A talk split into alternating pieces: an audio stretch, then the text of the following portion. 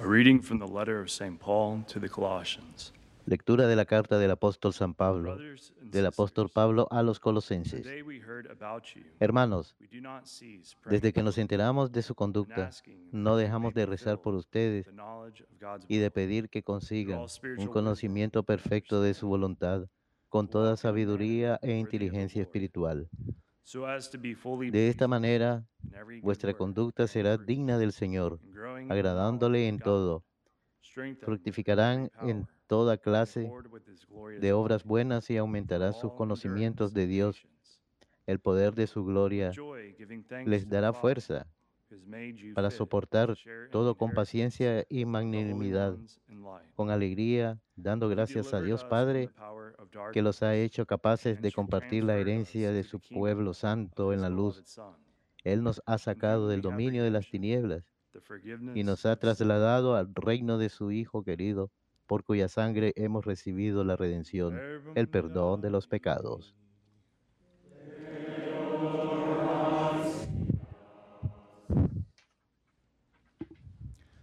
The Lord has made known his salvation. El Señor da a conocer su victoria. The Lord has made his salvation known. El Señor da a conocer su victoria. Revela a las naciones su justicia. Se acordó de su, de su misericordia y de su fidelidad en favor de la casa de Israel. El Señor da a conocer su victoria. All the ends of the earth have seen the Los confines de la tierra han contemplado la victoria de nuestro Dios. Aclama al Señor tierra entera. Griten, vitoreen, toquen. El Señor da a conocer su victoria. Toquen la cítara, para el Señor. suenen los instrumentos, con clarines al son de trompetas, aclamen al Rey y Señor. El Señor da a conocer su victoria.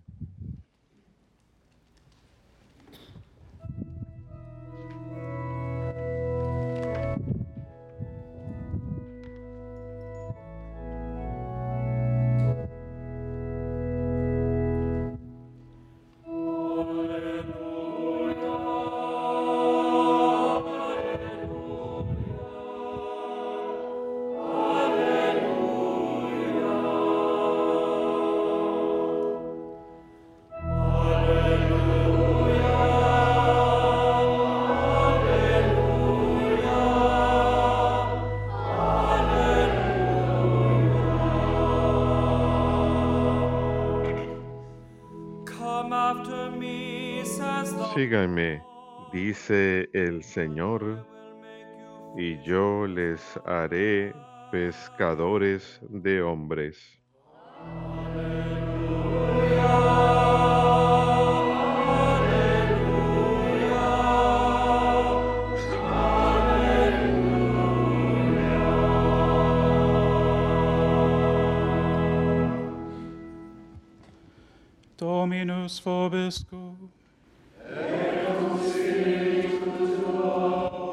Lectio Sancti Evangelii secundum Lucam.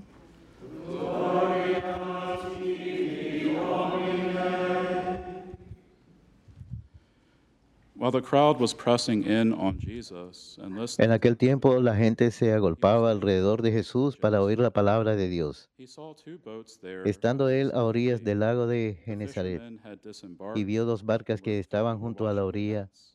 Los pescadores habían desembarcado y estaban lavando las redes. Subió a una de las barcas la de Simón, y le pidió que la apartara un poco de tierra. "Put out into Desde la barca, sentado, enseñaba a la catch." gente. Cuando acabó de hablar, dijo a Simón, rema mar adentro y echa las redes para pescar. Simón contestó, nets." Maestro, nos hemos pasado la noche bregando and y no cogimos nada. Pero por tu palabra echaré las redes. Y puesto a la obra, hicieron una redada de peces tan grande que reventaba la red. Hicieron señas a los socios de la otra barca para que vinieran a echarles una "Depart from mano. Se sinful man." acercaron ellos y llenaron las dos barcas. que casi se hundían. Al ver esto, Simón Pedro se arrojó a los pies de Jesús diciendo, Apártate de mí. Señor, que soy un pecador.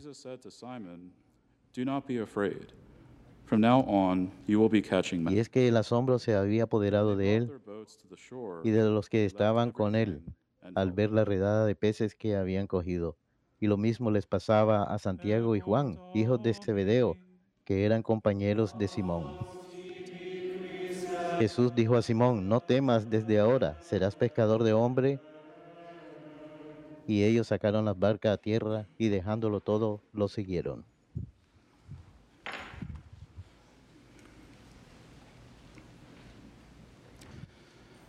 The setting for today's, gospel, today's reading from the Gospel of Luke El entorno en la lectura de hoy del Evangelio según San Lucas es el comienzo del ministerio de Jesús. Y según el evangelista Lucas mismo, la intención de él es He delinear una narrativa del Evangelio en orden. Comienza como Jesús comienza su ministerio enseñando en sinagogas en, Galilea. Jesús luego va a su ciudad natal de Nazaret y lee del profeta Isaías que resume el mensaje del Evangelio, la prédica de las buenas nuevas a los pobres, la liberación de los cautivos, la sanación de los eh, ciegos y la proclamación del año favorable del Señor. Y Jesús dice a su audiencia natal que este pasaje se cumple ante ellos, sin embargo, no es bien recibido por su propio pueblo. Jesús luego predica y enseña en Cafarnaúm y otras áreas y realiza milagros, sanaciones milagrosas y señales que la profecía de Isaías se está cumpliendo entre su pueblo. Cuando habla en la sinagoga en authority, sus palabras son pronunciadas con autoridad, que causa que su audiencia se pregunte y se asombre. Y Jesús pues inspira fe en aquellos que le escuchan, que, escuchan su palabra con corazones abiertos y ven los efectos de sus palabras con sus propios ojos cuando expulsa a espíritus In inmundos y sana a los enfermos. En su labor de evangelización, Jesús by no toma un enfoque de arriba abajo usando su autoridad de forma coactiva para obligar a las personas a creer en Él, ni depende del miedo, sino más bien toma el enfoque de convencer a las personas a través de la eficacia de su palabra. Inspira confianza entre el pueblo en lugar de inculcar In temor.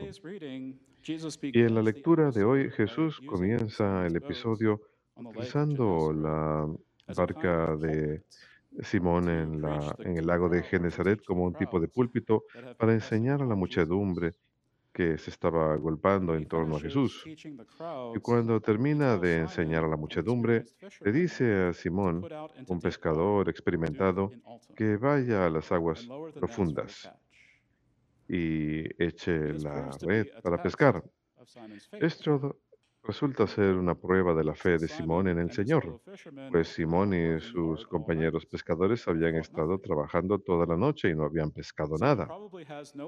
Simón probablemente no tiene idea de lo que el Señor tiene planeado cuando le dice que vaya a mar adentro, pero confía en las palabras del Señor. Y si otra persona le hubiese dicho a Simón que haga eso, probablemente no lo hubiera hecho y probablemente seguro le hubiera respondido mal. Pero ya que es el Señor Jesús, le obedece voluntariamente, incluso si quiere decir que nada más están perdiendo el tiempo y no van a pescar nada. A veces esto sucede con nuestra propia relación con el Señor. Puede que el Señor nos pida que hagamos algo que parece inútil o que no dará fruto. Incluso le podemos decir al Señor que no entendemos lo que Él quiere que hagamos y se lo decimos en oración. Y está bien para nosotros expresar nuestras inquietudes al. Señor, así como Simón lo hace en la lectura de hoy. No titubea en decirle a Jesús que han estado pescando And toda la noche. Y sin embargo, al final, como Simón, se nos pide que sencillamente confiemos en el Señor y su palabra, incluso si no podemos entenderlo completamente. Confiamos que el Señor sabe lo que es mejor para nosotros y para la iglesia y que quiere ayudarnos a dar incluso más fruto para el reino de los cielos. Y la obediencia de Simón da una pesca tan grande que tienen que llamar a otra barca para que les ayude a recogerla. E incluso cuando parece que nuestros esfuerzos van a ser completamente infructuosos, si confiamos en el Señor y permanecemos fieles a Él, Él bendecirá nuestros esfuerzos. Es cuando Simón ve este milagro del Señor que se llena de un sentido de su propia pecaminosidad e indignidad de incluso estar en la presencia del Señor. Es eh, la increíble obra de misericordia del Señor a nosotros que nos llena con un enorme sentimiento de humildad, agradecimiento y amor por habernos mostrado su bondad y generosidad. Esto sucede especialmente en el sacramento de la confesión. Reconocemos nuestra indignidad de recibir la misericordia del Señor pues hemos pecado contra Él. Sin embargo, siempre nos recibe cuando volvemos con los brazos abiertos y nos da participación en su propia misión de evangelización. Como dice Jesús a Simón Pedro, no tengas miedo, pues de ahora en adelante serás pescador de hombres. Jesús no nos atrae a Él a través del miedo o tácticas de conversión, sino sencillamente al demostrar su amor y preocupación por nosotros. Es a través de un encuentro con el Señor que nos ama que nos llenamos con una convicción interior de nuestra propia pecaminosidad y nuestra necesidad de acudir a Él de que Él nos dé libertad. Y en continuidad con los papas que lo preceden, el Papa Francisco ha hablado y escrito mucho acerca de la necesidad de todos los cristianos de participar en la misión de evangelización solo ha escrito un documento entero sobre el tema de la evangelización, Evangelium Gaudium, sino que lo ha hecho objetivo de su pontificado, organizar la iglesia de tal forma que de, más, de manera más fácil ayude a sus miembros a ser discípulos misioneros y evangelicen el mundo. De hecho, ha hecho el tema de la evangelización el enfoque principal de su audiencia general de los miércoles durante este año pasado. Ha habido algo de confusión en los últimos años cuando el Papa Francisco ha hablado en contra del proselitismo. Algunos lo han equiparado, con, han equiparado el proselitismo con la evangelización y han pensado que el Papa ha estado de alguna forma denunciando la evangelización. Pero todo lo contrario, Papa Francisco nos insta e incluso facilita la auténtica evangelización. Sencillamente está haciendo una distinción de la evangelización entre con el proselitismo, que de hecho son dos cosas diferentes. Y es importante señalar que el Papa Francisco no es el primer papa en denunciar el proselitismo. El Papa Benedicto XVI dijo en el 2007 a la Conferencia de Obispos de Latinoamérica y el Caribe, y cito, la Iglesia no participa en el proselitismo, más bien crece a través de la atracción, así como Cristo atrae todos hacia sí por el poder de su amor, culminando en el sacrificio de la cruz, de manera que la Iglesia cumpla su misión en la medida que en unión con Cristo cumpla cada una de sus obras en imitación espiritual y práctica del amor del Señor.